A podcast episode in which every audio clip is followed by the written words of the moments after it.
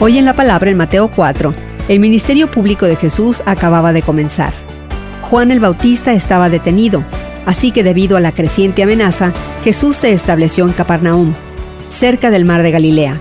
Allí predicó públicamente un mensaje de arrepentimiento, un reconocimiento del pecado y un alejamiento de la vida sin Dios.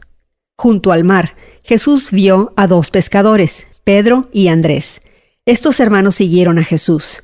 Luego, Jesús llamó a otro par de hermanos, Santiago y Juan, quienes pescaban con su padre. Cuando los llamó, dejaron enseguida la barca y a su padre para seguirlo.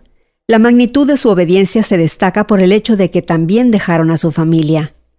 Mientras que el discipulado era un concepto común en la cultura judía, el discipulado de Jesús era distinto. El modelo tradicional involucraba a un maestro demostrando su enseñanza de la Torá y sus discípulos siguiendo su patrón.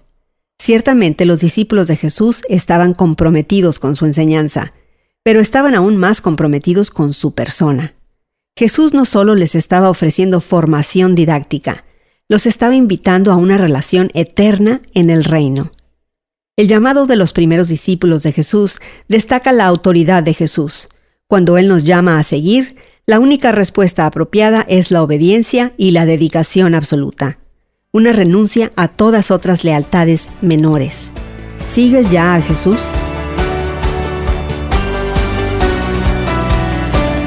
Hoy en la Palabra es una nueva forma de conocer la Biblia cada día, con estudios preparados por profesores del Instituto Bíblico Moody.